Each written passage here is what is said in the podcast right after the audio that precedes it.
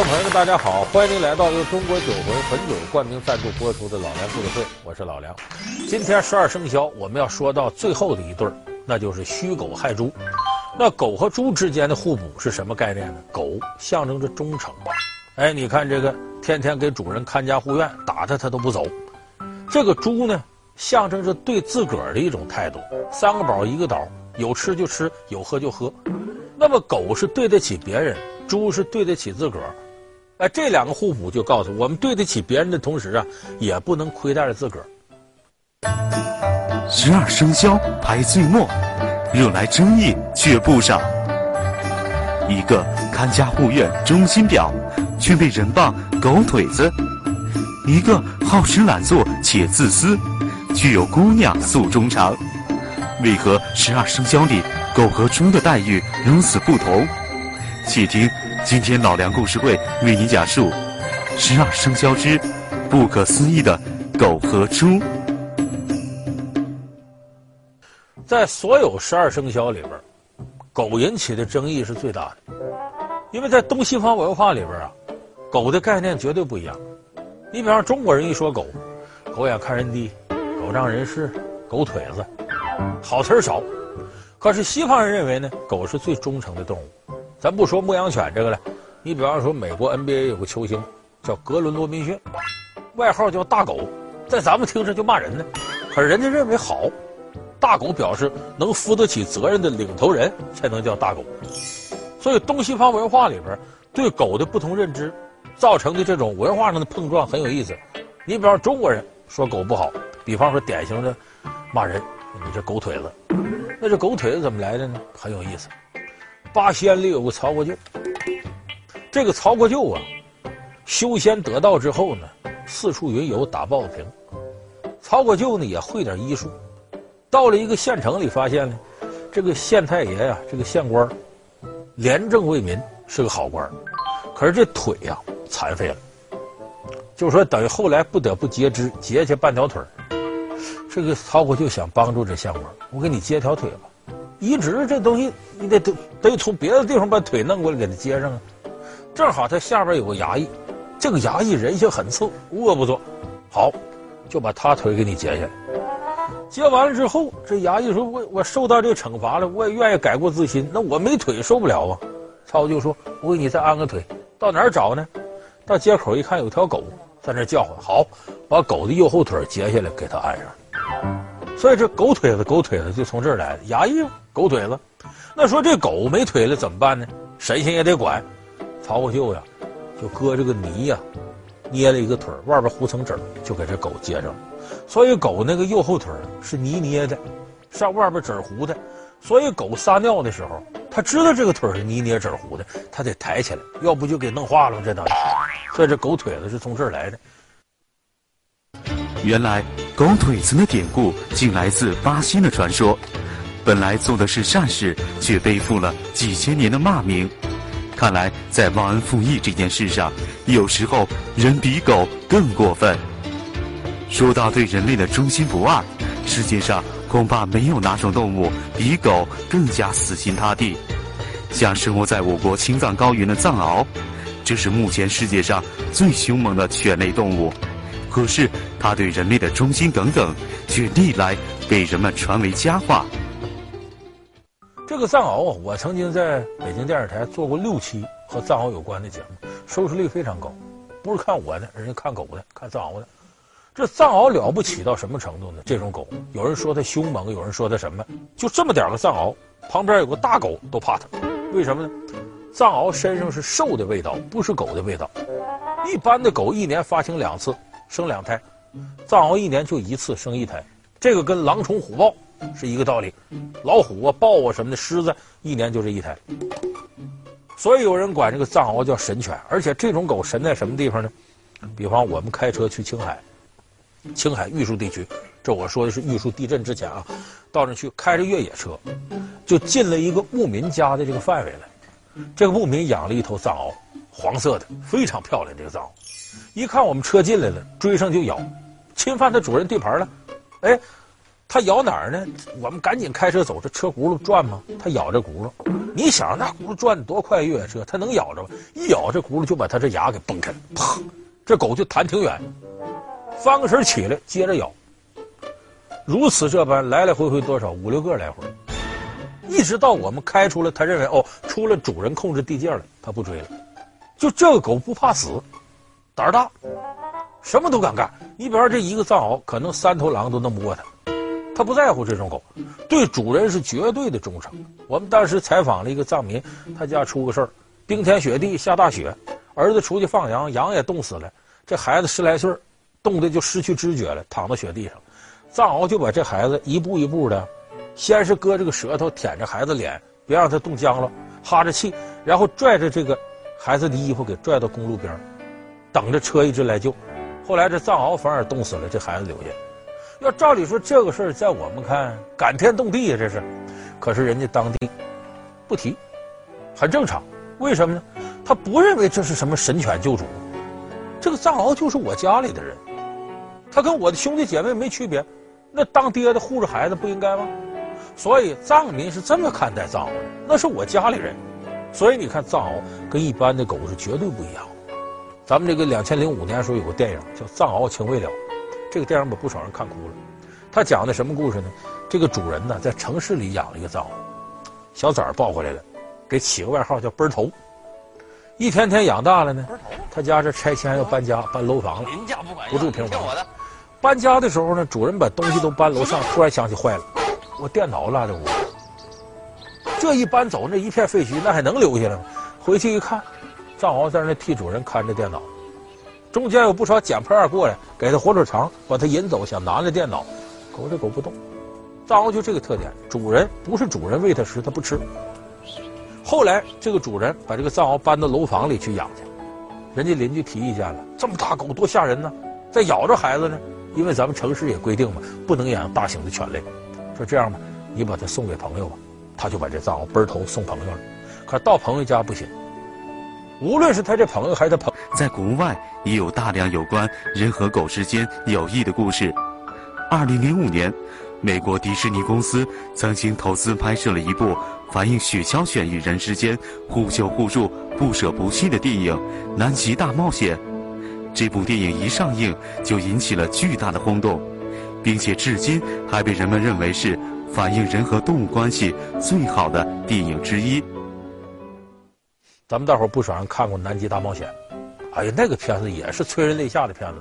他讲的是呢，科考的人员到了南极，拉雪橇，有那么七八只雪橇犬，就我们说哈士奇，这种狗很有意思，它不会叫，它只能像狼那样发出呜咽、呜呜的声音。但是这种狗，你要让它这个工作起来，比方说拉雪橇，它撒欢似的玩，觉得这是一种乐趣。所以有的人说哈士奇是一种很二的犬，哎，这是有道理的。那里边就是反映，没办法把这些犬只能扔到南极，飞机载不下来，气候大的变化。但是走了之后，这个犬的主人心里头难受，我一定得把这个狗找回来。隔了半年多，都不知道那狗在南极什么样了。带一伙人回去救去，结果这些狗在南极凭着自己本能的生存能力活下来了，而且见到主人之后那个高兴，所以当时这个场面最令我们感到激动的，这狗设伏啊抓海鸟，那一幕当时，狗体现了《孙子兵法》的精髓。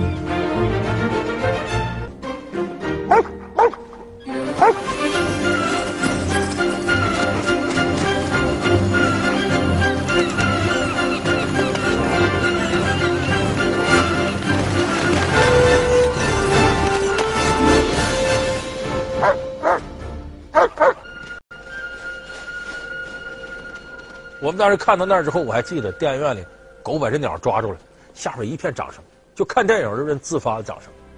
而结尾的时候，人把狗拉走了，狗和人之间那种很温暖的感觉，让现场所有看这个电影的人都觉得心里热乎乎的。你会感觉到有一种激动，就虽然这是狗和人的感情，你就想到人世间温暖的东西非常多。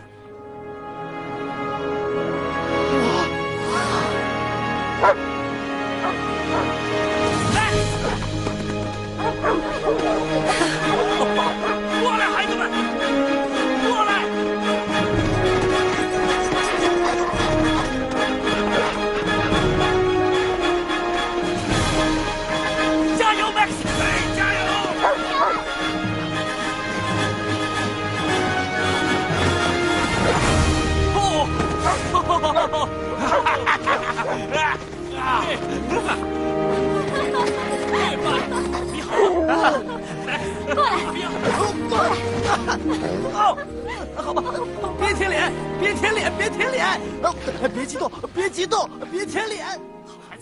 所以那个片子结束之后呢，咱们有一些个就看电影的人习惯不好，刚出字幕站起来噼里啪啦穿衣服就走。可是那天《南极大冒险》最后的时候，现场走的人很少，大家集体坐着把字幕看完，其实是心底向这些雪橇犬忠诚的雪橇犬致敬，也向那些爱护雪橇犬的人致敬。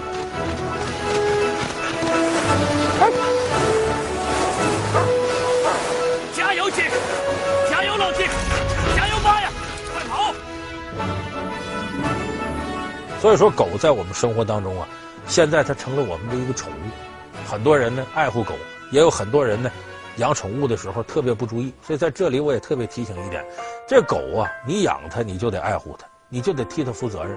如果你不能替它负责任，你别养它。不要因为搬家或者家里的女人生孩子就随便把它遗弃。你要这一关过不了，当初你别养。这样的话，你不承担这个责任，你也不必遭受到良心的这种谴责。所以说养狗，你要把它像宠物，像自己家孩子一样，对它负责到底。这是因为狗一生啊，活不了那么长时间，它可能只有那么呃十几年这样的寿命。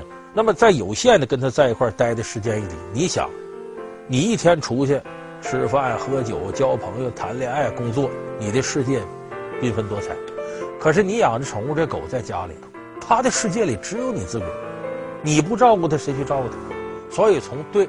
动物的人道主义也看出我们人类整个进步的幅度。和狗相比，这个猪给我们带来感觉就有点不怎么样了。为什么呢？这得从人呢驯化猪开始。猪是从野猪那儿驯化来的。其实猪的祖先野猪不像我们现在看这样这么没出息。因为你看猪三个宝一个岛，吃完了就长肉也不动弹，所以懒惰、贪婪、自私、无能这些东西都跟猪联系上了。但是它祖先野猪不是这样。野猪在东北有句话，说这个野生动物什么最厉害？一猪二熊三老虎。说这野猪比老虎还厉害，那老虎怎么能吃野猪呢？不是比谁厉害，一猪二熊三老虎说的是对人类，尤其是对猎人的威胁，野猪威胁最大。为什么呢？老虎聪明，一老远看，这猎人过来扛个枪，他躲远远的，知道不好惹，哪怕你扛个棍呢，他也躲开。这是熊呢不一样，熊它冬天时候冬眠。而且行动的比较慢，容易跟猎人遭遇。一遭遇，这个熊攻击猎人，不是说他就想吃人怎么着，他恐惧他在攻击你。黑瞎子一巴掌，你整个脑子都没了，往你身上一坐，完蛋了。所以这个熊，它跟人遭遇的时候有危险，最危险是野猪。为什么叫孤猪群狼？就一群野猪你不用害怕，一个枪子一打，野猪吓得四散逃跑，就怕孤猪。孤猪什么概念？一个野猪一头。野猪基本上看不清远处东西，它容易认准一个方向，一个劲儿往前冲。万一是猎人这方向坏了，说猎人手里有枪呢？你看打黑熊，别的地方打不透，心脏里有撮白毛，叭一枪把熊打死了。打野猪最难，你就打他脑门上，他一时半会儿都死不了。野猪天天干嘛？在松树底下来回蹭蹭，一身的松木油子，弄得他如铠甲一般。我吃过野猪肉，野猪是什么感觉？跟家猪味道差不多，但有一种浓重的松油的味儿。等于说你跟他面对面，你一枪打不透他，他还能冲过来。所以说野猪是非常凶猛的一种动物。所以这和我们今天看到这个家猪它是不一样的。但是家猪跟人这关系非常非常紧密。我举个例子，简单说啊，咱们说家，常回家看看的家。你看家字怎么写？宝字盖下边一个史字，这个字是什么意思？就是猪的意思。意思你没有猪，你都不算有家。就过去人类驯化过程当中，哎，就说你一个家里头，哎，两口子结婚了，你得养猪，不养猪你就不叫家。呃，所以说这个猪跟人类之间的关系特别近，所以猪身上有一些特性呢，人也很熟悉。要不然，咱们看《西游记》里头，他怎么能凭空整出个猪八戒来呢？写的活灵活现。有不少人说这猪八戒挺有意思。猪八戒，猪八戒，他的法号叫什么？大家知道猪无能。说猪八戒脊梁？无能之辈。那么为什么还管他叫猪八戒呢？猪八戒八戒戒的是什么？戒贪财。怎么讲戒贪财？经常要分行李，不行散伙吧，我回高老庄。戒贪色，你还记得这四个菩萨化成娘四个点化猪八戒？猪八戒说：“你就把我招成女婿吧。”说：“我这仨女儿都没看上你。”猪八戒说：“那你就把我招了吧，连丈母娘你都要。”戒贪色，贪财贪色，还有一贪吃，贪吃我就不用多说了。贪功，经常把别人功劳算自个儿。然后畏难，一见着这个很很难打的妖怪躲了。作假，把功劳算自个儿身上作假；偷懒，让他出去去看看有没有妖怪，半道睡了又回来了。所以他八戒身上啊，他有很多这样那样的毛病，像我后边说畏难、作假、偷懒，还有一个嫉贤，嫉贤妒能。三打白骨精的时候，不就是说这猴哥他他他妈他其实是那都没看出来真假，上去一棒子就是把人打死了，弄得唐僧啊念紧箍咒。所以猪八戒身上这八戒，贪财、贪吃、贪色、贪功、畏难。偷懒、作假、嫉贤，这为八戒。那说猪八戒身上毛病这么多，可是有一个事儿我实在看不下眼去。网上有个调查，说你要是女孩啊，这个师徒四个人，你选谁当老公？那一调查，最后选猪八戒多。《西游记》里好吃懒做、贪小便宜的猪八戒，居然成了姑娘们心目中的白马王子。是我们对猪太有偏见？还是时代变了，人们的审美也变了。这个事儿我后来想想不足为奇，为啥呢？你看最近播的几个热播电视剧啊，什么《春光灿烂猪八戒》《喜气洋洋猪八戒》《福星高照猪八戒》，哎，黄海波演那个福星福星高照猪八戒，哎，光头后边一个小辫儿，上面几朵粉红的花，哎，小脸蛋红乎乎的，说话奶声奶气的，跟现在那个学生啊或者小白领似的。那那黄海波演这猪就有福气，也不求上进，对付下来工作就行，然后还总有艳遇，你说把人都能气死，这等于。这个事反映什么呢？我倒觉得是我们现在社会上一种现象的反映。什么现象？咱先说这师徒四个，唐僧是呢，一道上我接受多少诱惑不管，为什么呢？我最终要西天取经。你看在女儿国。啊，这个女儿国国王长得多漂亮，要留唐僧。唐僧不是不动心，但唐僧想什么？我一定要西天取经成功。我成功之后，八十个女儿国也是我的。对吧？所以唐僧象征着坚定的信念。孙悟空象征什么呢？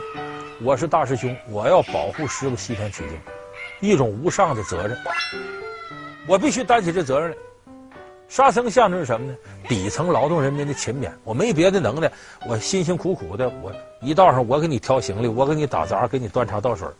所以你看，坚定信念的唐僧，敢承担责任的孙悟空，劳动勤勉的这样沙僧。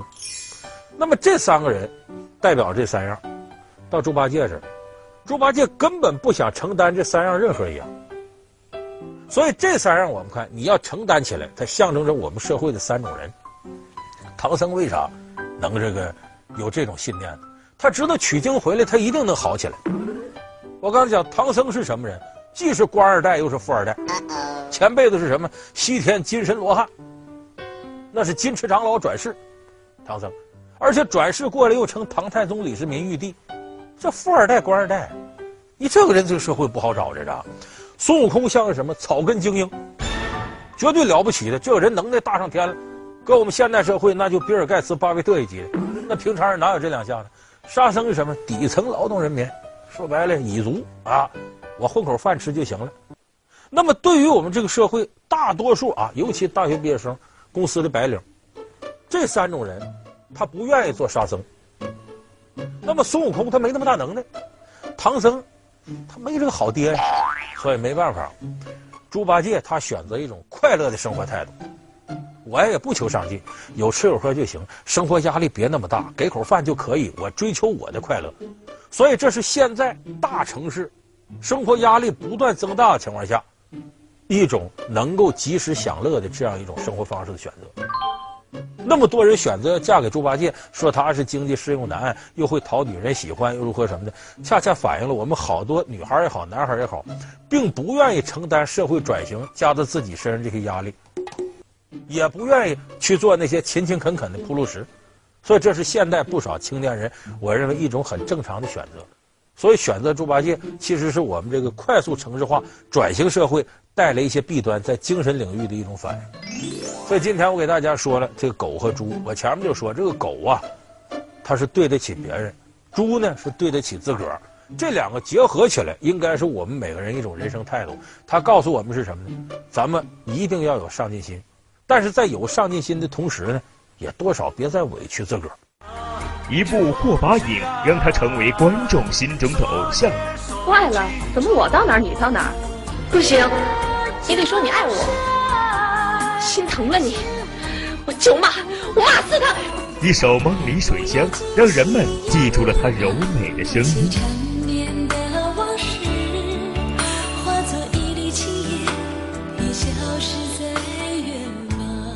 二十年前，他曾是一代人的荧幕记忆。而在那之后，他却似乎淡出了人们的视线。那么这些年，他都在忙些什么？下期老梁故事会为您讲述江山如此多娇。好，感谢您收看这期由中国酒魂汾酒冠名赞助播出的老梁故事会，我们下期节目再见。